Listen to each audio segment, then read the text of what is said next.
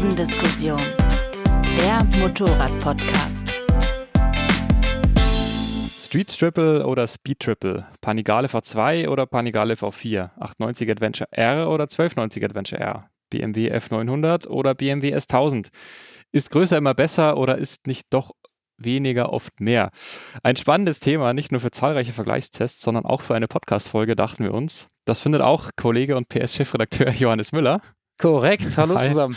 Ich bin Ferdinand Heinrich Steige, Reiseredakteur und Podcaster bei Motorrad. Ja, Johannes, ich habe jetzt nicht so den perfekten Einstieg für diese Folge. Ich würde es vielleicht mal so aufgleisen. Wir sprechen zumeist mindestens über die Mittelklasse jetzt, oder? Ja, also, Also du hast es gerade eben so schön gesagt. 48 PS. meistens ist das 48 PS Ding ja eher der, der Führerscheinklasse geschuldet und natürlich gibt's gute, gute Gründe und gute Beispiele für jemanden, der offen fahren darf und ein 48 PS Motorrad fährt, also A2. Aber in der Regel ist es doch so, dass sich bei der Frage groß oder klein, äh, die stellt sich dann eher äh, ab.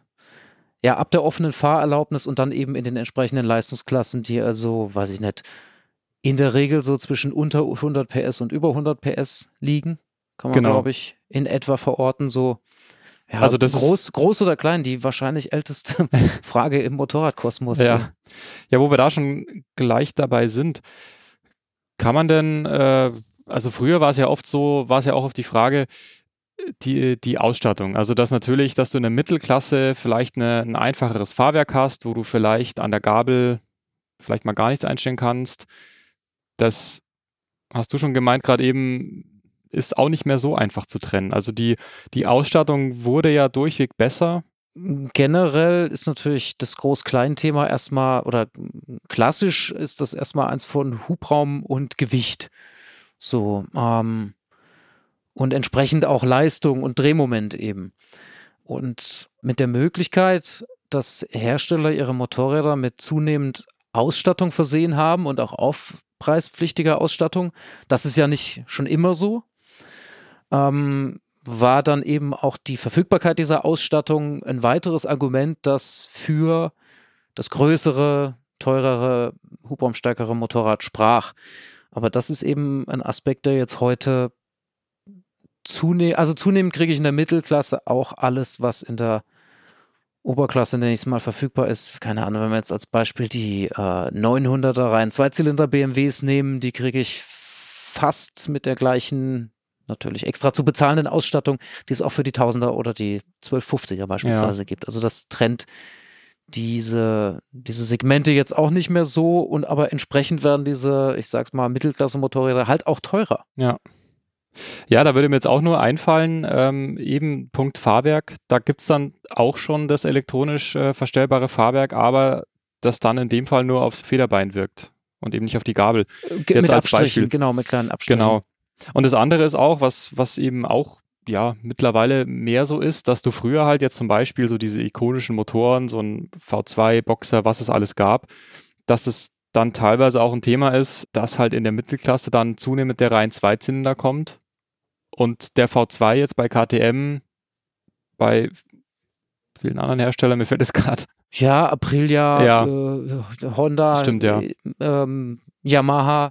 Also das, genau, dass das halt zunehmend ein Thema ist oder, oder eben auch der Boxer, dass das dann eben dieses ikonische oder eines dieser ikonischen Motorenkonzepte, dass das dann zunehmend auch in den höheren Klassen aufgehangen wird. Ja, Also was dann auch wieder so ein Preisthema ist, aber ja, ja, ich, ich bin die ganze Zeit gedanklich noch dabei, noch, noch, noch einen Schritt davor, quasi zu überlegen, diese, diese alte Groß-Klein-Frage, was denn eigentlich für groß sprach und klein in Anführungszeichen, was für uns ja jetzt mal die Mitte sein sollte. Und bin da noch so am drüber rumgrübeln. Die alte Hubraumaufteilung war ja so ein bisschen, oder zumindest in der sportlichen Welt, die Tausender und die 600er.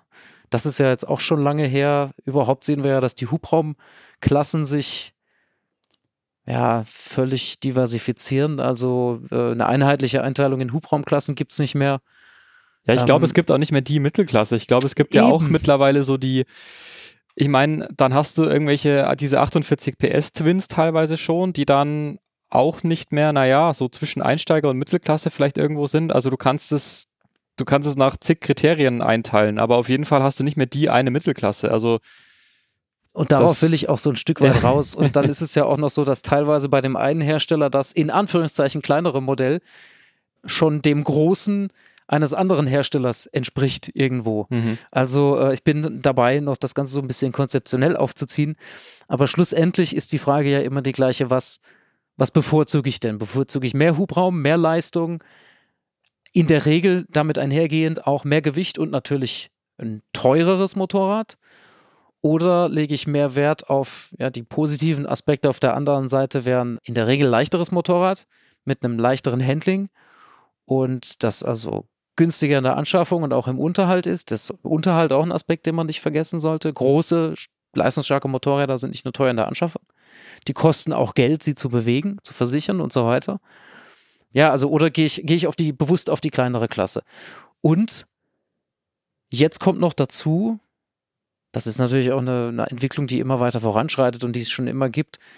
Aber die Motorräder werden sowieso immer leistungsstärker und auch teurer.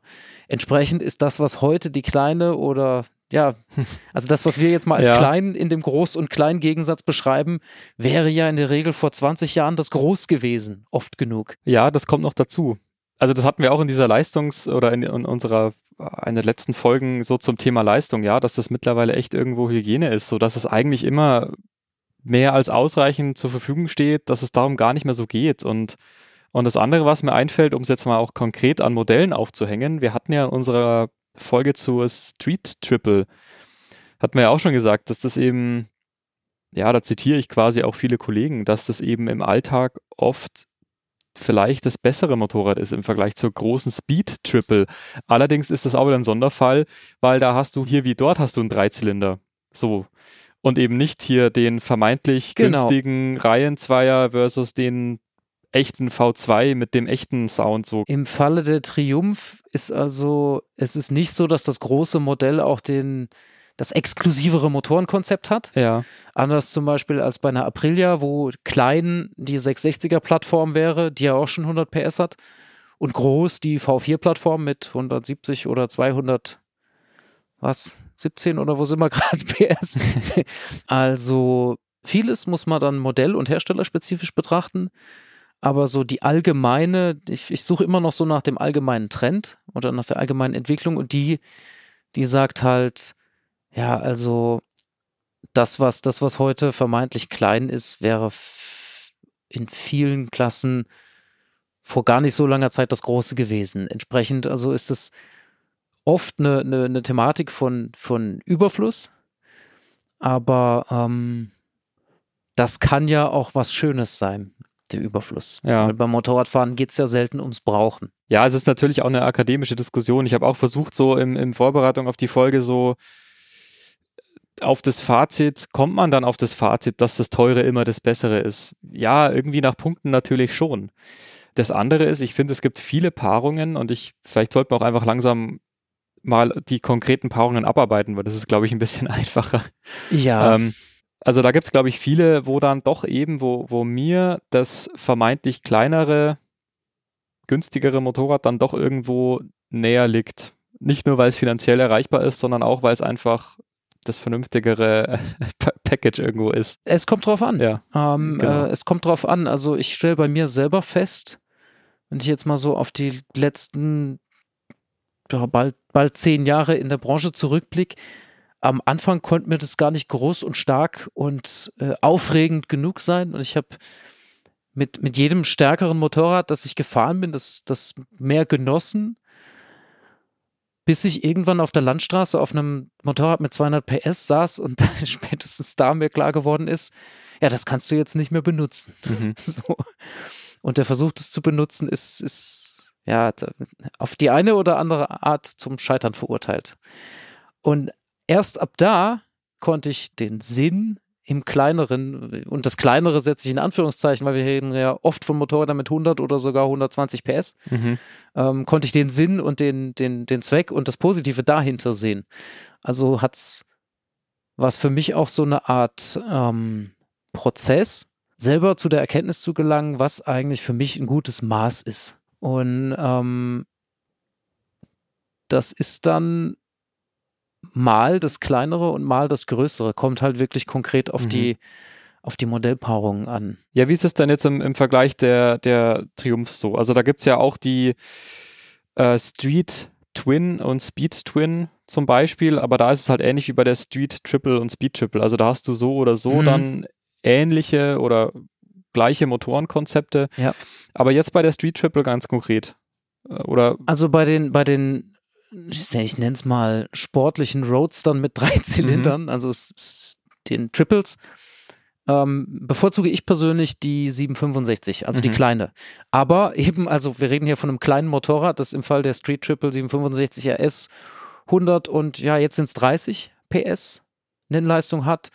Und das ist für mich eigentlich das ideale Maß, um richtig flott und spaßig auf der Landstraße zu fahren. Das heißt, das, das Kleine ist schon nicht klein und nicht schwach und auch ja. nicht schlecht ausgestattet. Also auch da ist bei der RS schon voll einstellbares Fahrwerk drin und, äh, und ein Ölinsdämpfer und Bremse und Elektronik und alles so, dass man überhaupt nicht das Gefühl hat, das wäre klein oder wenig, sondern das ist im Gegenteil eigentlich das perfekte Maß. Und alles, was die Speed Triple dann macht, ist Überfluss bieten. Ja. Überfluss kann was Tolles sein. In dem Fall ist dann hauptsächlich das Mehr, das da ist, halt Drehmoment unten und in der Mitte. Das ist auch was Schönes. Aber für mich und mein Fahrprofil in dieser konkreten Paarung bevorzuge ich das Klein, weil ich auch die Street Triple für das filigranere, das filigranere und feinere an dem Motorrad schätze ich. Mhm.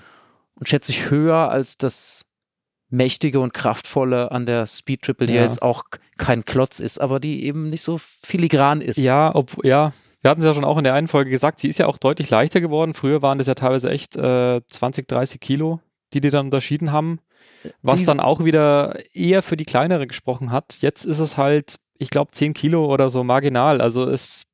Ja, ja also dieser, dieser Unterschied ist geschrumpft ja. und trotzdem ist, ist in meiner Denk- und Erlebniswelt für den Einsatz, für den das Motorrad gedacht ist, die Speed Triple attraktiver. Ja.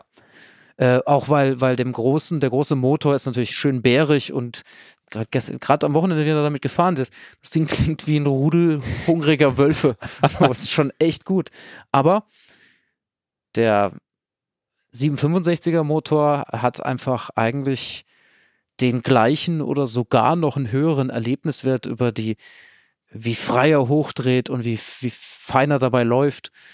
Ähm, also der Mehrwert der Großen ist eigentlich in dem Falle auch nicht, nicht in der Ausstattung zu sehen. Klar, als RR hätte sie noch ein semiaktives Fahrwerk, aber auch das, ich benötige auf der Landstraße in diesem Konzept keins. Eine 765 RS, einmal gut eingestellt, kann alles. Mhm. Also an der Stelle bevorzuge ich ganz klar klein. Das also, eben, wie gesagt, nicht so klein ist. Ja.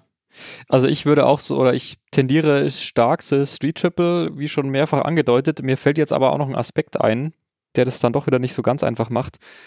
Das Thema ist nämlich auch auf der Ergonomie und ich müsste jetzt tatsächlich nochmal die beiden vielleicht so konkret im Vergleich haben. Aber die Street Triple kam mir manchmal wie, wie viele Motorräder auch dieser Klasse schon fast eine halbe Nummer zu klein für mich vor. Also das ist noch so ein Randaspekt. Wie groß ähm, bist du? Äh, 1,87. Dann äh, ist sie wahrscheinlich zu klein. Also das Etwas. geht mir auch jedes Mal so, wenn ich, wenn ich auf einer 90 sitze zum Beispiel. Da fühle ich mich dann auch, ja, manchmal schon etwas zu groß dafür also, einfach. Das ja, ist das ist natürlich auch ein wichtiger Aspekt. Ich bin rund 1,70 und mir ist kein Motorrad zu klein. Und aber mit einem zu großen Motorrad komme ich in der Regel gut klar. Also ich habe gelernt, damit klarzukommen. Das mhm. heißt, diese Thematik stellt sich mir kaum obwohl ich mich natürlich in der 1290er Super Adventure R verloren fühle. Mhm. also, wie reingeworfen. Aber also das ist für mich jetzt nicht so ein Ja, ja aber das ist, ist, mir noch gerade eben aber eingefallen. Also, um, um ja. auf deine Frage nochmal zurückzukommen oder auf den Punkt, nach Punkten würde natürlich trotzdem die Speed Triple gewinnen, weil sie die besseren Fahrleistungen bietet, ja, genau, genau, weil sie das ja. mindestens genauso gute oder sogar etwas bessere Fahrwerk hat und das leichte weniger an Handling und das, was die Speed Triple nicht ganz so gut macht wie die Street Triple, also hauptsächlich Handlichkeit, fällt nicht ins Gewicht oder nicht so stark ins Gewicht wie die, wie die Vorteile in den Fahrleistungen. Also es ist tatsächlich so, immer wird das größere Motorrad mehr Punkte in der 1000 Punkte äh, Skala und Denkweise holen oder fast immer, bis auf ganz, ganz wenige Ausnahmen. Mhm. Aber äh, das heißt ja nicht, dass sie für jeden zwingend immer das bessere Motorrad ist. Ja. So. Willst du die nächste Paarung Also reinwerfen? ich habe, was ich ja vor mir habe, um es mal an ein paar Beispielen festzumachen, ich habe ich jetzt einfach mal mir die Top 20 ähm, der Zulassungscharts von also Januar bis April diesen Jahres einfach mir mal vorne hingelegt, um mal zu gucken und ich sehe, dass also mindestens 18 dieser Motorräder in der größeren oder kleineren Variante zur Verfügung stehen. So, Mhm. also das ist natürlich selten oder nie dieselbe Plattform, sondern immer anders, aber die tragen immer denselben Namen und entsprechen immer auch demselben Konzept. Und da steht natürlich auf Platz 1 die BMW R1250 GS. Die große GS. Mhm. Äh, als kleine hätten wir noch nach wie vor die F850 GS. Ja, Äh, hier hat natürlich der Markt glasklar entschieden. ja. Äh, das ist wahrscheinlich auch ein super Spezialfall wieder. Wir werden jetzt über Image reden, gell? Ja, man muss jetzt leider wieder mal wieder über die GS sprechen. Und ähm, über die GS, ja. Ja, ich, ich finde, bei der GS ist es wieder so, da ist zum einen trifft genau das zu, nämlich du hast den Boxer, früher gab es mal eine R850 GS, also R, also da- sprich ja, den richtig, Boxer, richtig. genau, die natürlich dann auch verkaufszahlenmäßig äh, ja nicht wirklich da, da groß Land gesehen hat. Ähm, genau, aber da hast du auch wieder so, dass du hast den Reihen Twin Mhm. als quasi günstigere Klasse. Ja. Gleichzeitig ist die 850 ja dem Augenschein nach nochmal etwas geländeorientierter in der Praxis. Wir hatten es auch in der vorvorletzten Folge so ungefähr.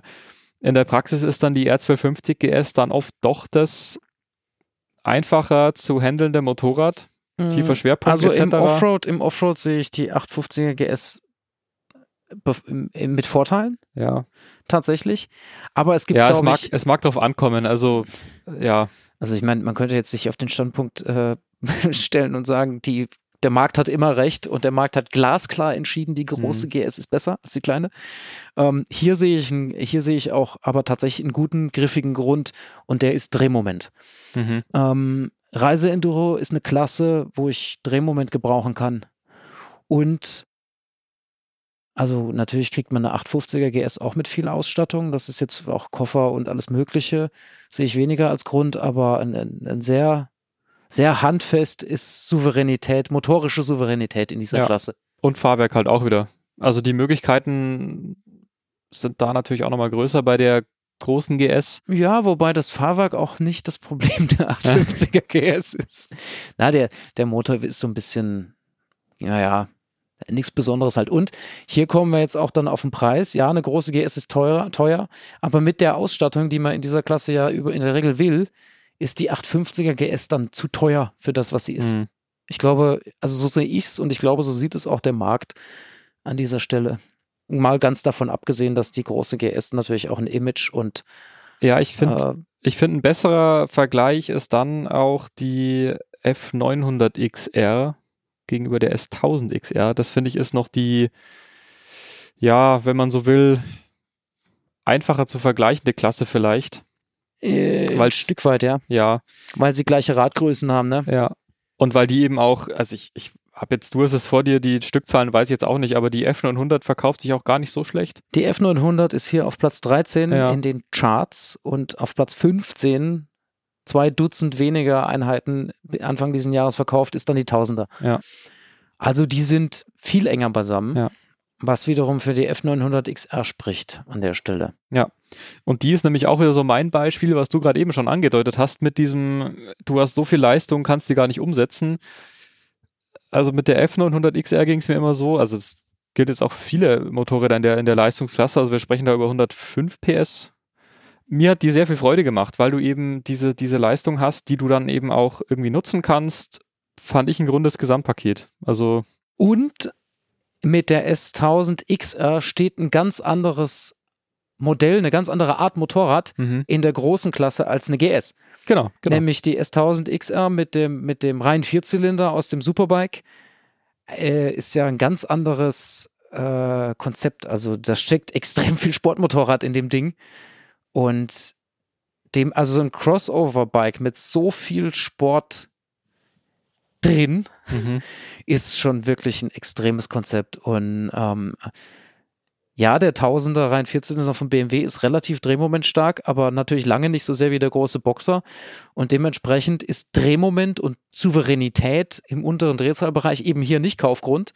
Wir es ja aber eigentlich in einem Crossover-Konzept, das äh, schon auch touristisch ist irgendwo für die meisten, also wie es vielleicht sinnig wäre, sondern stattdessen ist es halt einfach so, ein, so ein doch auch drehzahlhungriger Motor, der halt ja, ich, ich versuche es radiotauglich zu sagen, ohne obszön zu werden. Also das Ding ist halt echt biestig und reißt richtig ja. brutal an und auch kribbelig. Also die vibrieren auch diese Motoren und es ist ein bisschen schizophren. Und entsprechend hat also hier der Markt entschieden und auch ich würde durchaus, also so, so, so toll und unterhaltsam der S1000 XR, es ist eigentlich ein total schizophrenes Konzept. Und entsprechend haben sich hier also viele für das oder mehr für die kleinere Variante entschieden die allerdings auch preislich etwas attraktiver ist. Ich meine, ja. ich meine, diese äh, F900 sind, sind äh, ein bisschen besser, ein bisschen konkurrenzfähiger eingepreist. Und so eine S1000 XR ist auch teuer mit Ausstattung.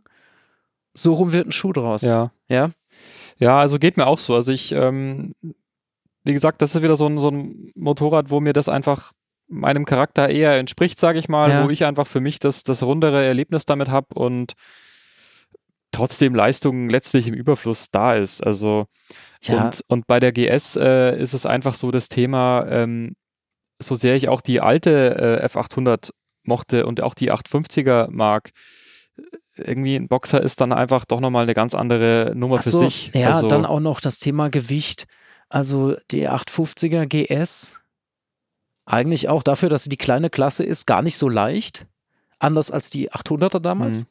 Also die 850er ist ja auch schwerer geworden. Also dieser, dieser Vorteil des Kleinen, der, der Leichtigkeit, der ist bei der 850er gar nicht so sehr gegeben. Ja, das war noch, das war alles noch etwas einfacher aus, auseinander zu klamüsern, als es eben noch die, die F800 ja. GS und die alte luftgekühlte ja, 12er GS gab. So, das, da war das noch etwas ja. Also wir sehen schon, das ganze Thema ist komplex und also sicher sehr nach Einzelfall ja, ja. Äh, zu betrachten und dann auch nach persönlicher Vorliebe und natürlich auch äh, Budgetsituation. Ja. ja. Aber also ähm, ja, Budget sowieso. Aber ich finde, man, man merkt jetzt anhand von den drei Modellen, die wir jetzt im Prinzip schon da äh, so im Geiste gerade durchgehen, da merkst du schon, dass es sind so viele so individuelle Entscheidungen dann, was man dann eben lieber möchte, falls das Geld jetzt keine Rolle spielt. Ich würde mal weitermachen mit der KTM 890 und 1290. Ich würde mich jetzt da eher auf die Adventure-Modelle fokussieren. Du kannst gerne die Duke vielleicht ein bisschen einordnen. Äh, äh lass uns beide beide machen, finde ich spannend. Okay. Also ich wäre so oder so auf jeden Fall bei der 890. Äh, Adventure. Ja. Jetzt müsste man noch die Frage stellen, R oder nicht R oder äh, doch, äh, in jedem bei der Fall, großen S oder R. Ja, so oder so R, aber ich, ähm, ich, ich glaube, ich bei der großen. Ja, bei der großen. Das, das ist, ja. Die Modellflut. Ähm, du wärst also auf je, so oder so, lass uns mal bei groß-klein ja. bleiben noch. also ich, das, das liegt aber auch daran, äh, dass ich, ich glaube, ich verstehe das sehr gut, wenn man sagt, 1290 wäre das Muss, weil V2 das Muss wäre. Ich bin da emotional nicht so verbunden mit einem V2 und muss sagen, für mich, für mich persönlich würden einfach diese Vorteile des leichteren, handlicheren irgendwie und das doch, der doch auch wieder für mich im Alltag völlig ausreichenden Leistung, das würde für mich neben dem Preis vollkommen äh, für die 98 ja. ausschlagen. Zumal wir ja hier von einem Konzept reden, Reise Enduro, in dem, glaube ich, für die meisten Käufer diese Emotionalität eines besonderen Motors in den Hintergrund tritt hinter praktische Überlegungen. Anders als zum Beispiel bei einem großen Naked Bike, wo eine motorische Emotionalität, also für viele ein stärkerer Verkaufsgrund ist, mhm. soll was Besonderes sein äh, ist, glaube ich, bei der Reise-Enduro für viele die Funktionalität doch eher, ist ein bisschen wie eine Küchenmaschine, so, das ist egal welche. Ja, also, ähm, ja klar. Also, also, es muss halt funktionieren, Funktion ja. als erste. Ja, du freust dich natürlich irgendwie drauf, wenn der, wenn der Motor Spaß macht, so, aber irgendwie, wenn du halt allein schon einen langen Anreisetag hast und dann einfach ja. wochenlang irgendwo im Outback damit unterwegs sein solltest. Ja, äh, und selbst wenn es nur, nur die, äh, die Südfrankreich-Reise ist, ja. ähm, zumal der 890er Motor ja trotzdem richtig Spaß macht. Ja. Also ist ja kein Langweiler. So. Der ist zwar ein rein Twin mit Hubzapfenversatz, aber der ist ja peppig, egal in welcher Abstimmung. Ja. Ja, gehe ich mit. Ich muss aber sagen, ich durfte mal eine 1290 Super Adventure R auf dem Trans-Euro-Trail nach Paris fahren. Und ich habe das als, als krasse, coole Herausforderung verstanden. so. Mhm. Also ähm, sicher sehr viel mehr Schreckmomente als mit einer 890er, aber äh, unter dem Herausforderungsaspekt fand ich die 1290 lustig. So. Ja, Also es ist halt ein Challenge-Motorrad. So. Für das aber nüchtern Motorrad. Die 890er ist auch das modernere Motorrad. Es ist modernere Plattform, mhm. würde ich.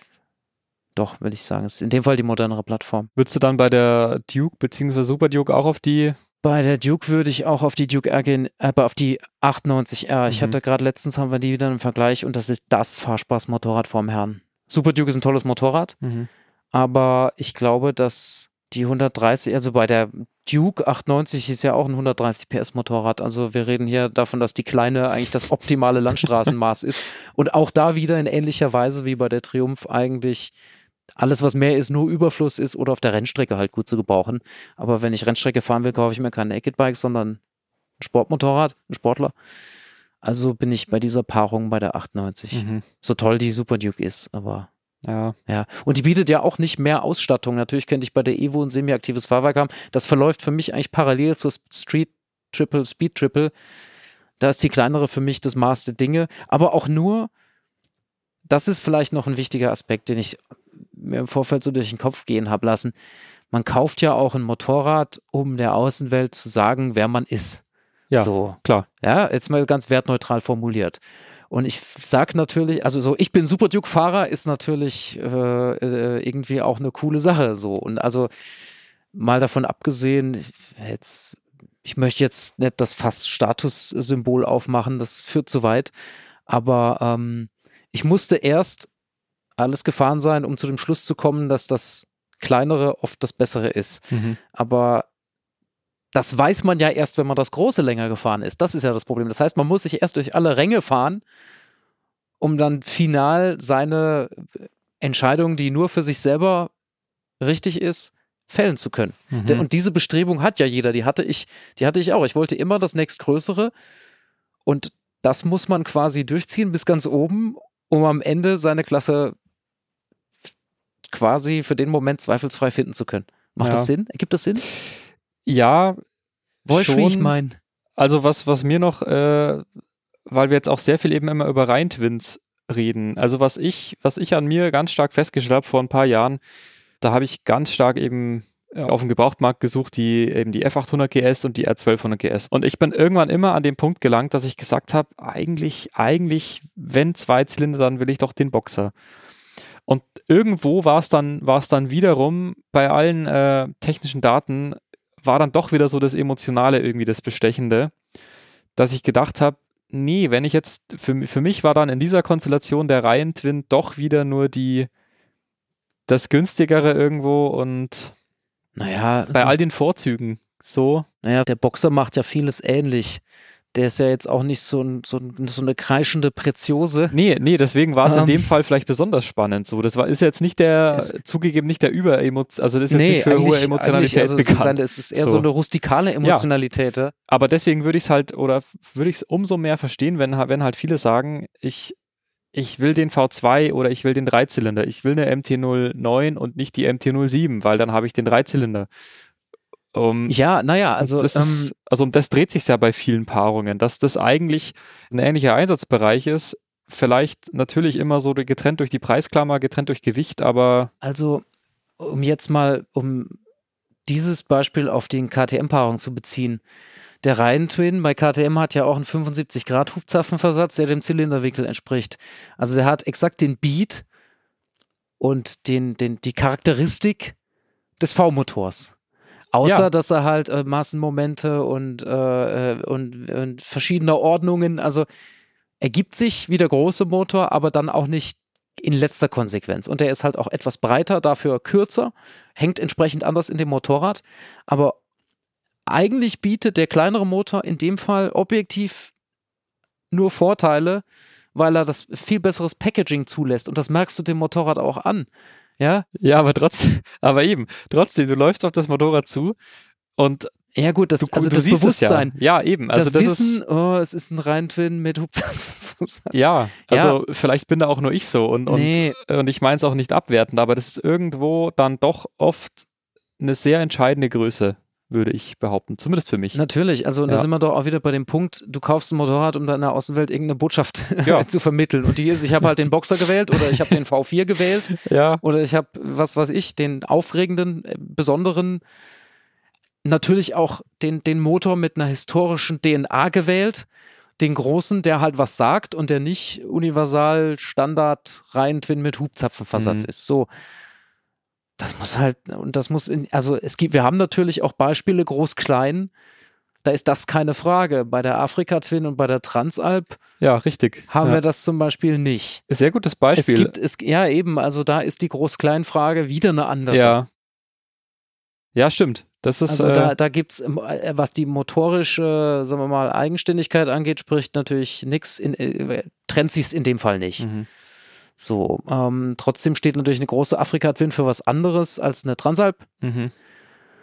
Das ist ja wieder ein anderes Beispiel. Ähm, bei Kawasaki hast du zum Beispiel die Z900 und die Z650. Das ist wieder eine ganz andere Paarung. Ja, Aber das ist auch dann wieder eine, eine 2 versus 4 Zylinder Geschichte schon. ja oder? das ist, das ist äh, tatsächlich hat manches spricht dafür, den Z650 Twin als einen der eigenständigsten Motoren gerade überhaupt zu bezeichnen. Das ist der letzte klassische Gegenläufer rein Zweizylinder. Mhm. Das, was früher mal so eine Art der, der Standardmotor war. Hier ist es so, dass die große quasi 100, was haben die momentan, 125 PS hat, die Z900. Und aber eigentlich auch, ich sag mal in Anführungszeichen, normales Mittelklasse Naked ist. Halt mit viel Hubraum. Und dass das kleinere Modell, das sozusagen das Einsteigerbike ist, bei der Kawasaki könnte man natürlich auch die ZH2 als ganz große, die Z900 als mittig sozusagen und die Z650 als klein betrachten. So gesehen wären wir dann wieder bei der Argumentation, dass die ZH2 mit dem großen Kompressormotor die das eigene das eigenständige und besondere Motorenkonzept ist. Wobei ich in der Paarung, egal ob es jetzt zwei oder drei sind, aus rein objektiven Gesichtspunkten immer zur Z900 greifen würde, weil die einfach wahnsinnig gut funktioniert. Fällt mir auch noch gerade ein, bei der Suzuki war es ja auch immer so. Da hat es ja auch immer den, den kleinen, kleinen 650er V2 und den 1000er V2 halt. Das wird sich jetzt auch nochmal vielleicht ändern mit den neuen Rheintwin, aber Bei Suzuki stellt sich das ganze Modellportfolio sowieso gerade die Frage, was ist jetzt eigentlich groß und was klein und was Ja. wird bleiben und was wird nicht und also wie geht's, wie geht's da weiter? Also was wir glaube ich jetzt mit Ausnahme der GS, wo sich der Markt ja ganz offensichtlich einig ist, noch gar nicht hatten, ist eigentlich wirklich schlagendes Beispiel für ein Modell, wo man unbedingt die große nehmen sollte. Ich blicke hier nämlich zum Beispiel, auch wenn ich weiter gucke, Honda hat noch so eine Paarung, Mhm. CB650R und CB1000R weil ja, die Tausender ja. auch gar nicht in den Charts, in den Top 20 auftaucht. Die 650er dagegen seit, seit es sie gibt, in den Top 10 ist. ja. Wo die nochmal in Anführungszeichen kleine ja auch ja, ein paar 90 PS und hat und eine 650er ist. Auch da würde ich, nachdem ich beide gefahren bin, eigentlich immer zur 650 zur kleinen greifen. Tatsächlich. Und das einzige Motorrad, wenn ich die Reihe so weiter durchgehe, wo ich sicher zur großen greifen würde, ist die Ducati Street Fighter tatsächlich. Wo, wo man natürlich jetzt auch argumentieren könnte, die übrigens nicht in den Top 20 auftaucht, falls jetzt irgendjemand sich fragt. Aber man könnte natürlich auch da das Argument aufmachen, dass die kleine, in Anführungszeichen, Street Fighter V2 mit 100, was haben wir gesagt, 152 PS sicher kein kleines Motorrad ist Mhm. und sicher nicht schwach und sicher auch nicht unemotional. Aber weil schon die nicht billig ist und weil ein Motorrad wie so eine Ducati Street Fighter ähm, in dem, in dem, was sie ist und in dem, was sie darstellt, für mich eigentlich nur über den Überfluss, den schieren Überfluss, den zwingenden Kaufgrund liefert, Mhm. und weil die große auch leichter ist oder zumindest nicht schwerer und auch das bessere Handling hat. Und weil die kleine auch sowieso schon teuer ist und damit der absurde Preis der großen auch nicht mehr eine Rolle spielt. Ja. Wenn ich also ausgerechnet da tatsächlich äh, vielleicht für mich die einzige Paarung, wo ich zur großen greifen würde. Mhm. So, wenn schon, denn schon. Ja. Also ich glaube, es ist noch nie gelungen, in dieser groß-kleinen Frage, kann es auch gar nicht zu einem finalen und allgemeingültigen Urteil zu kommen. Mhm. Es ist oft eine individuelle Entscheidung, auf konkrete Paarungen bezogen. Ist es oft so, dass das jüngere Motorrad das bessere ist? Jetzt sind die Entwicklungszyklen heute auch ein bisschen nicht mehr ganz so hektisch, wie sie mal waren. Und das, das Thema Leistung, Ausstattung, Fahrwerke, Funktion im Allgemeinen ist im Allgemeinen hat so einen hohen Standard erreicht, dass man selten mit der kleinen, in Anführungszeichen kleinen, nochmal Mangel erleidet. Ja. Ich glaube auch, also wenn wir versuchen, irgendwie ein Fazit zu ziehen, ist es eigentlich nicht möglich, weil du selbst, ja, wie wir schon gesagt haben, du kannst vielleicht nach Punkten sagen, dass meistens das teurere Motorrad irgendwie besser sein wird, Nach Punkten eigentlich immer. aber oft eben auch nicht, nicht viel. Also, Naja, äh, sorry, wenn ich dich da unterbreche, aber da, da hilft dann die Preis-Leistungsnote, die, ja. die Ja. ja Motorrad immer dann noch aufmacht, also zu gucken, wie viele, wie viel Euro pro Punkt sozusagen. Und da ist fast immer die kleinere die bessere. ja. Ja, nee, doch, mir ist vorhin auch noch eingefallen, dass das äh, läuft so ein bisschen mit die ganze Zeit das Thema dieser reinen Zweizylinder. Mhm. Da hatten wir ja auch schon mal zwischendurch überlegt, ob wir da mal eine eigene Folge machen, so, so als, ja, unter dem Arbeitstitel gibt's das Einheitsmotorrad, gibt's bald künftig nur noch den, nur noch die Reihen-Twins mit 270 Grad Hubzapfenversatz und so weiter. Was natürlich in der Mittelklasse halt jetzt echt stark, sehr stark vertreten ist. Einiges spricht dafür, Ähm, ja. Ja. Und trotzdem hat er halt immer irgendwie dieses Image, egal mit welchem Kniff irgendwo, ist es halt dann immer der Rhein-Twin, wo früher vielleicht ein V2 war oder was auch immer. Ja, ähm, aber das hat ja auch Gründe. Also Ja. die sind, die sind ja auch bekannt, die Gründe. Und diese Motoren funktionieren halt einfach gut. Ja. Also ich hatte jetzt gerade unlängst äh, GSX 8S und Hornet im Vergleich und Mhm. in beiden Fällen sind diese Motoren besser als das, was sie ersetzen, ablösen oder neben dem sie jetzt gerade stehen. Mhm. Objektiv. Und auch subjektiv persönlich, also jetzt in, in diesen konkreten Fällen ersetzen sie ja, also die Hornet steht neben der CB650R. Das ist zwar ein Mordsdrehzahlmotor, aber jetzt auch kein totaler, äh, also es ist kein mega krass besonderer Motor. Das ein 650er rein Vierzylinder. Und, und die GSX 8S, okay, die steht jetzt neben der SV, dem letzten, berühmtermaßen letzten echten V-Motor der kleineren oder mittleren Klasse. Aber die sind beide, die Hornet, die hat so viel Punch, also die hat so viel Leistung für so wenig Euro, dass ich denke, ey, das ist ein Kracher. Und das Motorrad ist auch noch leicht und kompakt, weil der Motor das erlaubt. Mhm. Und die GSX 8S, die ist der geschmeidigste Zweizylinder, den ich je gefahren bin, ohne Zweifel. Also selbst wenn man jetzt dieses, ich habe auch große Bedenken gegenüber diesem Standard-Twin und dass er jetzt auch noch immer als Baukasten gleich mehrere Modelle mitentwickelt, weil man Entwicklungsbudgets natürlich kürzt. Das liest sich für mich alles auch erstmal furchtbar langweilig. Aber wenn man konkret diese Motorräder fährt, sind die eigentlich bis jetzt immer ein Plädoyer gewesen, dass das funktioniert. Ja. So.